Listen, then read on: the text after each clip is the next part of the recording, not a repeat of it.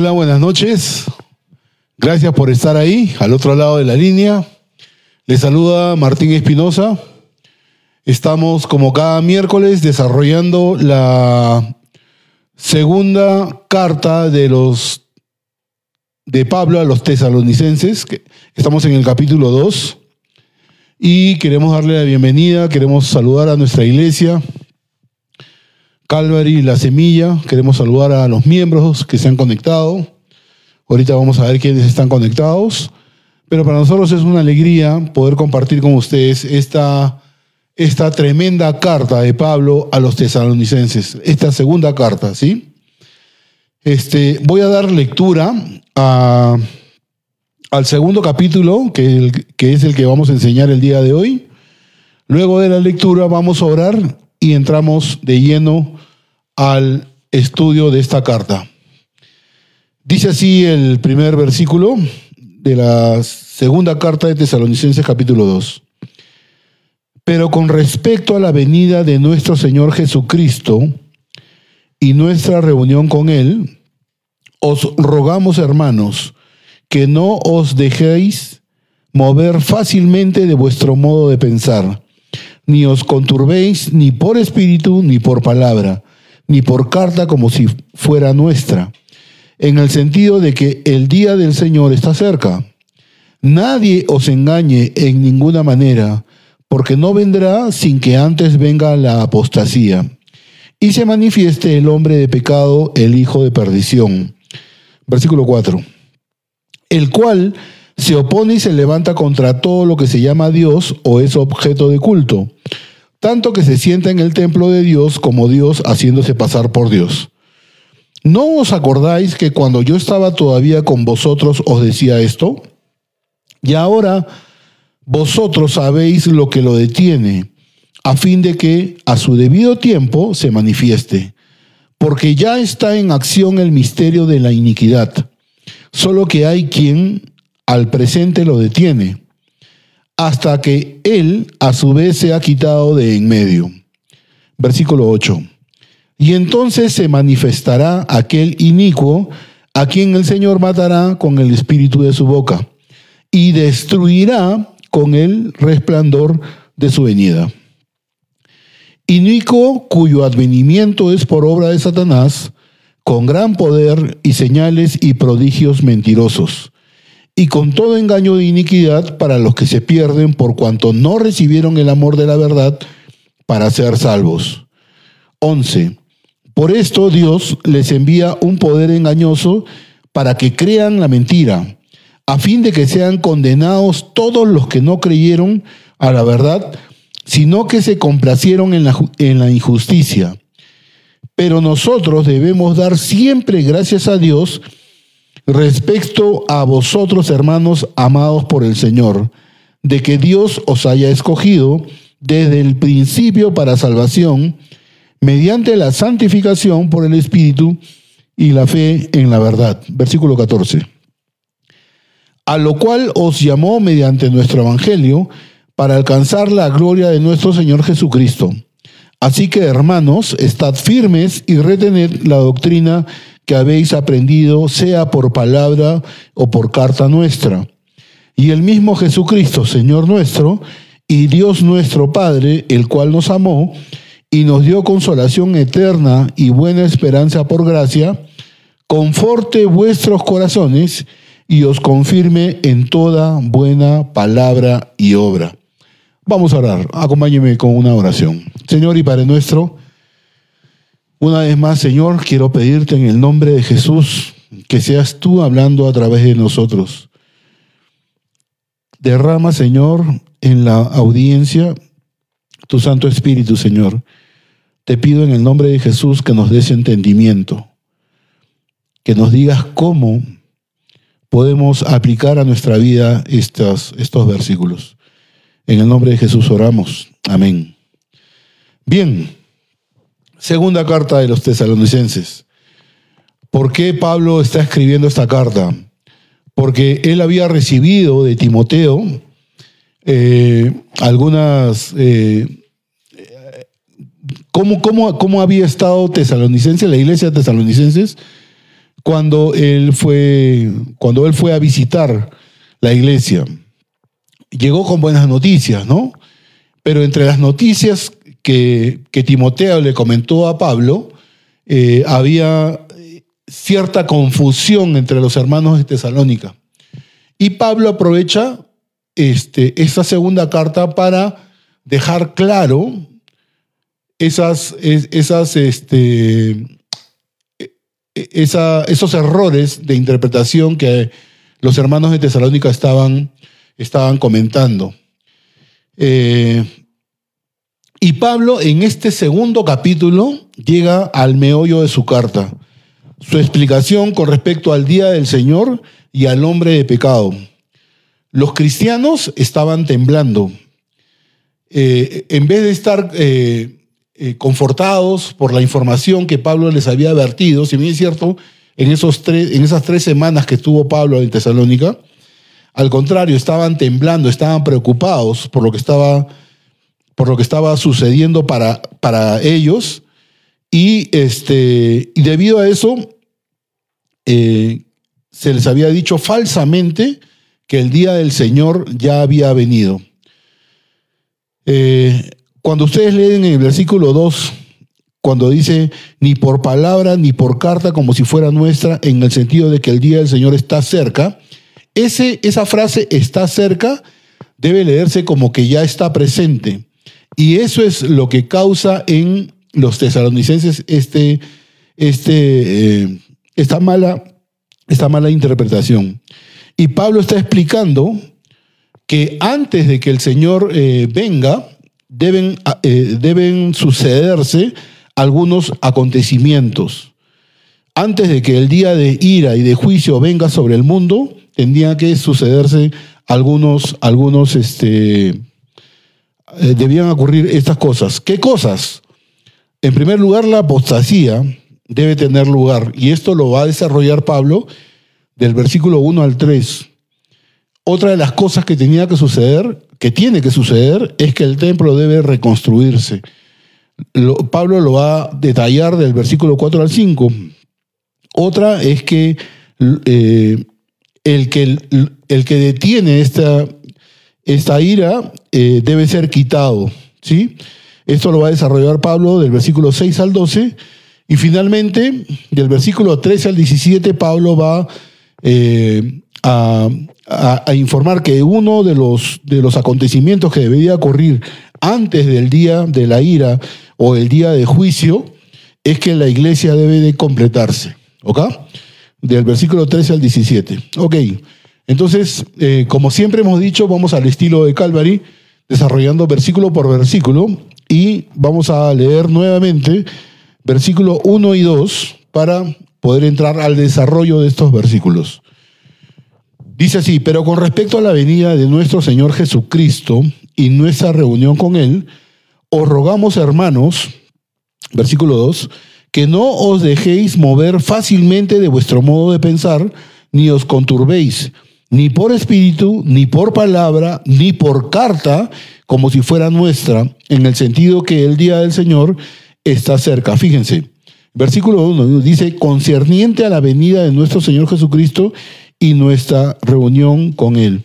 Pablo está tocando temas que él enseñó en, la primera carta a los tesalonicenses. Pablo eh, instruye a los tesalonicenses sobre el arrebatamiento de la iglesia para estar con Jesús. ¿En dónde? ¿En qué parte se ve en la primera carta? Es en la, en la primera carta de Tesalonicenses, capítulo 4, versículo 16 al 18. Dice así, lo tengo acá, lo voy a leer. Porque el Señor mismo, con voz de mando, con voz de arcángel y con trompeta de Dios, descenderá del cielo y los muertos en Cristo resucitarán primero. Los muertos en Cristo resucitarán primero. Luego nosotros, los que vivimos, los que eh, hayamos quedado, seremos arrebatados juntamente con ellos en las nubes para recibir al Señor en el aire. ¿Ok? Y así estaremos siempre con el Señor. Por tanto, alentados los unos a los otros con estas palabras. Miren, cuando Jesús regrese, Él lo va a hacer personalmente. El Señor va a descender Él va a venir con voz de mando y esta palabra, esta palabra en el griego, eh, con voz de mando, es la misma palabra que usa un capitán para dar órdenes a sus subordinados, que usa, que usa un capitán eh, para ordenar a sus remeros, eh, que usa un comandante para dar órdenes a sus soldados, ¿ok? Entonces está claro para nosotros que Pablo está diciendo que cuando el Señor regrese va a haber algún tipo de señal audible, una voz de mando, una voz de arcángel o una trompeta. Es decir, ese momento no va a ser secreto, sino que va a ser, sino que va a ser, eh, la gente va a oír esta señal audible, no va a ser silencioso. En el mismo versículo 1 dice, concerniente a la venida de nuestro Señor Jesucristo y a nuestra reunión con Él. La, la redacción que hay acá implica una diferencia entre la venida y nuestra reunión. La Biblia está describiendo dos venidas de Jesús. Una venida es para su iglesia, como se describe en el versículo de la primera carta que hemos leído, en el capítulo 4, versículo 16 al 18. Y la otra venida es con su iglesia. ¿Para qué? Para juzgar a un mundo rebelde. Hay dos momentos de la segunda venida. Estos momentos deben estar separados seguramente por un periodo de tiempo. Versículo 2. Les pedimos, dice así el versículo, les pedimos que no os dejéis mover fácilmente de vuestro modo de pensar ni os conturbéis Aparentemente hay un malentendido de las enseñanzas que Pablo enseñó cuando estuvo la primera vez en la, iglesia, cuando él fundó la iglesia a los tesalonicenses. Este malentendido causó entre los tesalonicenses una sacudida que los llevó a cambiar su modo de pensar y a tener un, un y a estar este, eh, contrariados, a estar atribulados, ¿no? Estaba, este, esta forma de pensar los llevó a, a un continuo malestar. La palabra que ser movidos de su modo de pensar significa estar agitados, como un barco en el mar en una tormenta. Y esto, esto, esto generó entre los tesalonicenses confusión, angustia, ¿ok? Habían algunos que decían, eh, eh, recuerden que la iglesia de tesalonicenses estaba siendo perseguida, estaban siendo atribulados, ¿ok? Y algunos decían que la persecución que ellos estaban sufriendo eh, es, básicamente la gran tribulación de la cual nos hablaba Pablo. Otros decían de que ya estaban, eh, ya era el día de la venganza de Dios. Incluso algunos de ellos hicieron cartas supuestamente escritas por Pablo que decían, oye, estos hombres tienen razón. Este es el día de la venganza, este es el día de la gran tribulación. Por eso es que Pablo se ve forzado a escribir y a corregir. Por eso es que en el versículo 2, miren, ¿ah? por eso es que en el versículo 2 dice, no crean a ninguna supuesta carta mía. Por eso es que también al final de esta segunda carta, en el capítulo 3, versículo 17, si ustedes me pueden acompañar ahorita, Dice así, miren, la salutación es de mi propia mano. O sea, Pablo en la segunda carta a los tesalonicenses le está diciendo a los tesalonicenses eh, que esta, este saludo es de mi propia mano, de Pablo, que es el signo de toda carta mía. Así escribo. Está, está, Pablo está como diciendo, estoy escribiendo este saludo final con mi propia mano. Es, la, es, es, es como diciendo, yo firmo todas mis cartas y esta es mi letra. Entonces, esas falsas epístolas que los hermanos de Tesalónica habían recibido, de hecho que no estaban firmados por, por la mano de Pablo, él está haciendo referencia a este hecho personalmente, diciéndoles que él está firmando las epístolas que él escribe. Era como una marca de Pablo, ¿ok? a pesar de que él dictaba, Pablo dictaba las cartas para que eh, eh, un redactor las, las haga, eh, para que otra persona las escriba, él ponía siempre su firma al final, para que e- esta carta tuviera la autoridad y supieran de que era, eh, autoría de Pablo. ¿Ok? Versículo 2. Como el día del Señor que está cerca, miren, dice así, como el día del Señor que está cerca, los tesalonicenses tenían miedo de que ellos estuvieran ya en la gran tribulación, en el día del Señor, de que se hubieran perdido el rapto, porque también este, Pablo les enseña en la primera carta que este, va a haber un, rapto, un rapto de su iglesia, ¿ok? Y Pablo va a demostrar en esta segunda carta que no se encuentran en el día del Señor, que así si así fuese, entonces tendrían que suceder algunos signos de que iban a escapar del periodo de la gran tribulación a través del rapto y que iban a escapar del juicio de Dios en esta tierra durante el periodo conocido como el día del Señor. Versículo 3. Voy a leer el versículo 3. Nadie os engañe en ninguna manera, porque no vendrá sin que antes venga la apostasía y se manifieste el hombre de pecado, el hijo de perdición. Miren, dos cosas deben, deben preceder al día del Señor antes de la gran tribulación. La primera de ellas es una gran apostasía. La palabra apostasía quiere decir abandonar la fe. Aquí se refiere a alejarse de la verdad de la palabra de Dios.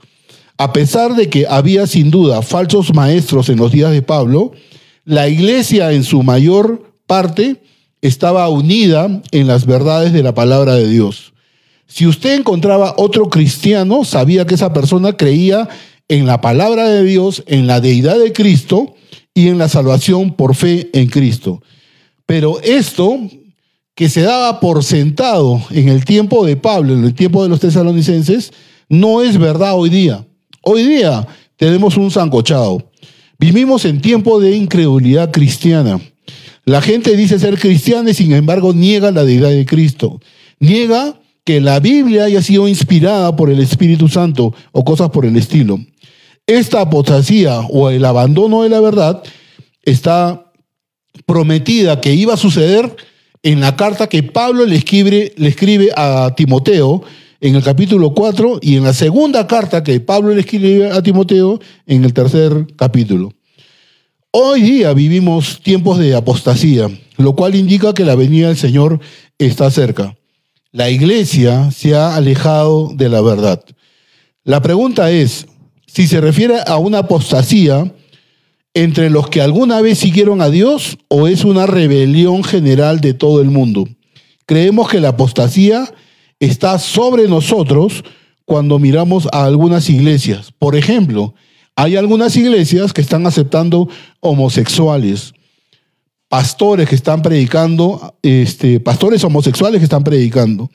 La idolatría en la, eh, entrando en la iglesia, el culto a los ángeles, la angelología, algunos pastores que hacen mercancía de la palabra, otros que adulteran la palabra, incluso hay algunos que toman la piedad como fuente de ganancia para hacer billete. Algunos enseñan, y esto lo he visto, esto lo he visto, algunos enseñan libros de hombres desde el púlpito de su iglesia, libros de hombres desde el púlpito de su iglesia, como si como si estos libros de hombres fuesen palabra de Dios, ¿ok? Como si fuese su doctrina. Y la otra cosa, uno, de los hechos que tenía que suceder antes es la gran, eh, eh, la gran apostasía. El segundo hecho era el hombre de pecado, el hijo de perdición debería, debería ser revelado. Este hombre de pecado, este hijo de perdición es comúnmente llamado el anticristo. Este título es interesante porque es realmente el hijo de Satanás. Y así como Jesús era el Dios encarnado en carne, así será el anticristo, será Satanás encarnado en este hombre de perdición. Satanás va a tomar un cuerpo y así como también los demonios son capaces de, poseer cuerpos, así mismo Satanás tomará residencia en un cuerpo. Satanás tomó el cuerpo, recuerden, de Judas Iscariote. La Biblia dice que Satanás entró en él.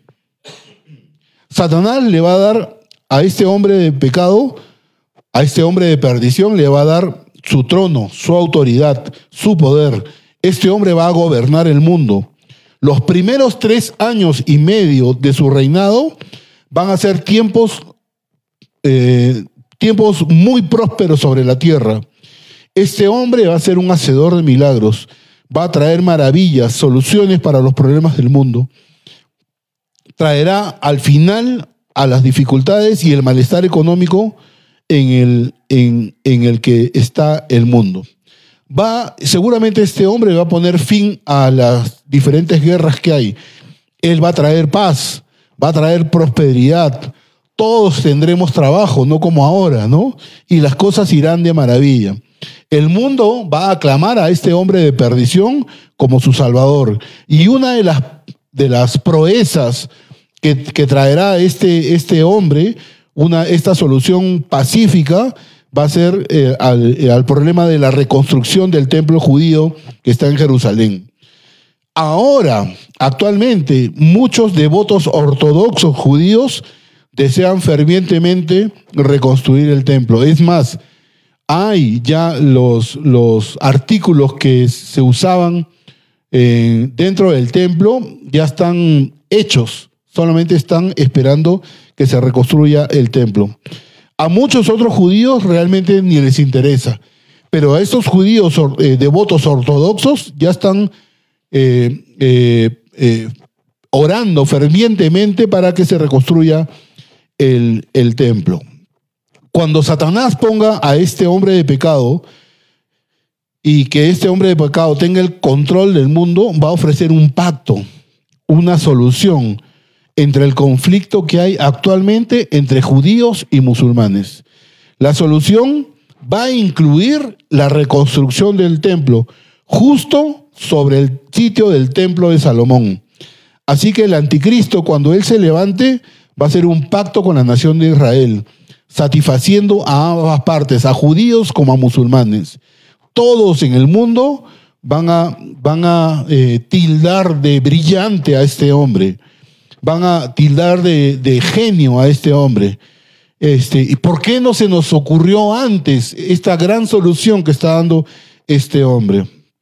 Prácticamente van a adorar a este hombre como si fuese el Salvador. Versículo 4. El cual se opone y se levanta contra todo lo que se llama Dios o es objeto de culto, tanto que se sienta en el templo de Dios como Dios, haciéndose pasar por Dios. Miren, luego de tres años y medio, él va a ir al templo que se va a reconstruir y se va a exaltar él mismo sobre todo lo que es llamado Dios. Este hombre va a ser objeto de culto tanto que se sienta, se va a sentar en el templo de Dios como si fuese Dios, se va a hacer pasar como Dios. El anticristo estará exaltándose a sí mismo sobre todas las cosas llamadas Dios o lo que sea adorado. Como Dios se va a sentar en el templo de Dios, él, él como Dios se va a sentar en el templo de Dios y se va a mostrar a sí mismo como, como que Él es Dios. En, en otras palabras, Luego de tres años y medio, luego de que el templo sea reconstruido, él va a regresar a Jerusalén, se sentará en el lugar santísimo del templo reconstruido y declarará que él es Dios. Él va a ser, él va a demandar ser adorado como Dios. Pablo no piensa que esta es la tribulación. Es consciente que los tesalonicenses, Pablo es consciente que los tesalonicenses están pasando por muchas persecuciones y demás. Pero para que venga la gran tribulación, el día del juicio de Dios, primero que nada, tiene que haber esta apostasía espiritual y tiene que revelarse este hombre de pecado. El hijo de perdición tiene que ser revelado. ¿Ok? Vamos a leer los dos siguientes versículos, versículo 5 y versículo 6. Dice así. ¿No os acordáis que cuando yo estaba todavía con vosotros os decía esto? Y ahora vosotros sabéis lo que lo detiene a fin de que a su debido tiempo se manifieste. Miren, Pablo les está diciendo, eh, cuando yo estaba todavía con vosotros, os decía estas cosas. Ahora no sabemos qué cosas les decía Pablo a los tesalonicenses, pero podemos, podemos eh, eh, definir qué cosas, podemos decir qué cosas estaba, qué cosas les decía Pablo a los tesalonicenses. Recuerden que Pablo estuvo solo con los tesalonicenses unas pocas semanas, pero Pablo pensó que era importante enseñarle a estos jóvenes cristianos, a estos eh, devotos o flamantes cristianos, acerca de esta profecía bíblica. Y cuando Pablo les dice, y ahora vosotros sabéis qué es lo que lo detiene, bueno, Satanás y el hombre de pecado están siendo restringidos. Y Pablo, en otras palabras, está diciendo que hay una fuerza que lo retiene, que retiene el poder de la oscuridad de tomar sobre el mundo completamente. Versículo 7. Versículo 7 dice, porque ya está en acción el misterio de la iniquidad, solo que hay quien al presente lo detiene, hasta que él a su vez se ha quitado de en medio. Miren, el misterio de la iniquidad ya está en acción. El gran principio del mal ya está presente en el mundo. Se va a dar a conocer finalmente quién es el hombre de pecado. En estos momentos, esta iniquidad es un misterio no es un pecado abierto, un pecado de maldad. Así que el poder y las fuerzas de las tinieblas están obrando en el mundo, pero hay una fuerza que les impide tomar el control total. La pregunta, ¿qué es la fuerza que lo detiene? Muchos comentaristas creemos que el Espíritu Santo es esa fuerza que lo detiene. El hombre de pecado será revelado cuando el Espíritu Santo quite su restricción. Pero ¿dónde está habitando el Espíritu Santo? El Espíritu Santo está en cada uno de los miembros de la iglesia. ¿Ok? Así que yo realmente creo que el Señor, cuando quite a la iglesia del camino, cuando eh, sea raptada la iglesia, eh, eh, este es el próximo evento que debemos, que, debemos de tener en cuenta cuando se van a ir desenvolviendo en secuencia final los eventos que les he comentado. Versículo 8. Y entonces se manifestará aquel inicuo a quien el Señor matará con el espíritu de su boca y destruirá con el resplandor, el resplandor de su venida. El inicuo va a ser destruido por el mero brillo de Jesús en su venida. Versículo 9 inicuo cuyo advenimiento es por obra de Satanás, con gran poder y señal y prodigios mentirosos. Miren, la venida del inicuo es según la operación de Satanás. El anticristo va a venir con poder, va a venir con señales, con prodigios engañosos, tal como lo, tal como lo describe el capítulo 13 de Apocalipsis. Dice que este inicuo va a venir con gran poder y señales y prodigios mentirosos. Hay que, hay que recordar, hermanos, que el diablo hace milagros. Recuerden, en Éxodo, los magos de Egipto hacían milagros. En Mateo 24, en Mateo 24 dice así, porque se levantarán falsos cristos. Mateo 24, 24. Porque se levantarán falsos cristos y falsos profetas y harán grandes señales y prodigios de, manera que engañarán. Y este es lo, lo triste, lo triste, lo triste. Dice, de tal manera que engañarán, si fuese posible, aún a los escogidos. Tristísimo. Si no estamos aferrados, si no estudiamos, si no memorizamos, si no analizamos la palabra de Dios, dice que va a engañar incluso aún a los escogidos. Nadie debe ser engañado porque Jesús y Pablo nos dan, nos, están dando esa advertencia acerca de las señales y los prodigios mentirosos que hará este inicuo. Versículo 10. Y con todo engaño de iniquidad para los que se pierden por cuanto no recibieron el amor de la verdad para ser salvos. Los hombres prefieren creer una mentira antes que la verdad. Por supuesto, que a los verdaderos creyentes salvos después del, después del rapto no los van a engañar, sino van a van a engañar a los perdidos. Estos, y al fin y al cabo, van a terminar en el infierno. Versículo 11. Por esto Dios les envía un poder engañoso para que crean la mentira. Mira, Miren lo que dice, ¿ah? Dios les envía la mentira.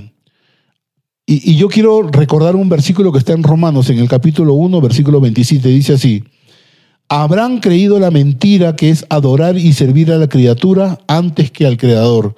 ¿Por qué? Porque les gusta escuchar la mentira antes que la verdad.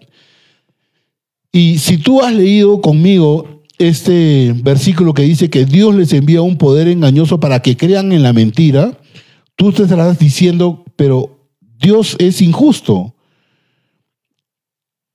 Pero esto, esta frase que Dios es injusto lo dicen aquellos que no conocen a Dios, que no saben la importancia de aceptar la verdad y de hacer la voluntad de Dios. Versículo 12. A fin de que sean condenados todos los que no creyeron a la verdad, sino que se complacieron en la injusticia. Dios, cuando le da al hombre la mentira, Dios le da al hombre la mentira, esa mentira que el hombre desea escuchar.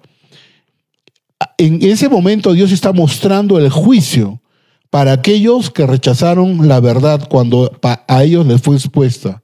Versículo 13. Pero nosotros debemos dar siempre gracias a Dios respecto a vosotros, hermanos amados por el Señor, de que Dios os haya escogido desde el principio para salvación mediante la santificación por el Espíritu y la fe en la verdad. Pablo está dando una vez más, creo que cuando desarrollamos el primer, eh, la introducción a tesalonicenses y el primer capítulo, dijimos de que Pablo estaba dando gracias constantemente. En la primera carta y en la segunda carta estaba dando gracias constantemente por la obra que él había hecho entre los tesalonicenses. Pablo es el primer agradecido de que sean amados por el Señor. El amor que Dios tiene por nosotros, escuchen bien esto, ¿ah? el amor que tiene eh, Dios por nosotros es la principal motivación para toda la obra. Pablo está elogiando la elección soberana de Dios de llevar a los tesalonicenses a la salvación. Esta elección fue desde el principio antes de que ellos eligieran a Dios, Dios los eligió a ellos para santificación. Vamos a leer versículos 14 y 15. Dice así, a lo cual os llamó mediante nuestro evangelio para alcanzar la gloria de nuestro Señor Jesucristo. Así que, hermanos, estad firmes y retened la doctrina que habéis aprendido, sea por palabra o por carta nuestra Miren, Pablo está haciendo un llamado, un llamado no solamente a los tesalonicenses de esta época, sino a nosotros, y nos está diciendo, estad firmes. No nos dejemos de llevar por las convulsiones que está pasando el mundo, por los trastornos políticos, por los trastornos económicos, por las pandemias que pasemos, ni por la apostasía religiosa. Todas estas cosas deben de suceder, debemos estar preparados, pero Recuerda, Dios sigue todavía en el trono. A medida que el fin de la edad se acerca, va a ser cada vez más difícil vivir por Cristo. Va a ser más difícil servir a, Jesús. ¿Y qué debe hacer el cristiano? Aferrarse a la palabra de Dios. No escuchar las mentiras del diablo. Debemos de aferrarnos a la palabra de Dios.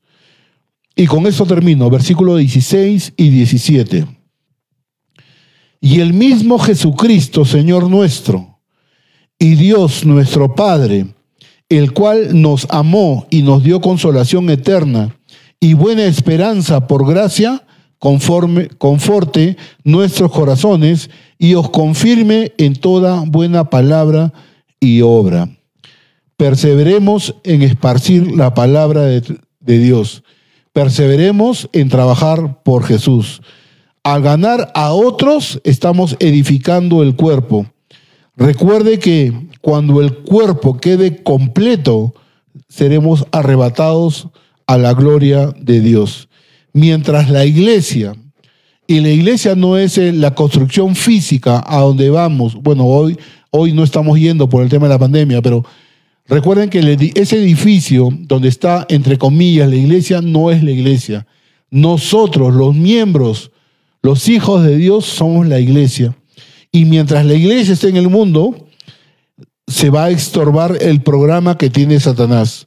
Una vez que la iglesia sea quitada, es decir, sea raptada, Satanás tendrá mayor libertad. Va a procurar destruir a Israel. Va a procurar arruinar a la humanidad. Y esos serán días de grandes desafíos. Quiera Dios que nos hallemos fieles cuando Jesús venga.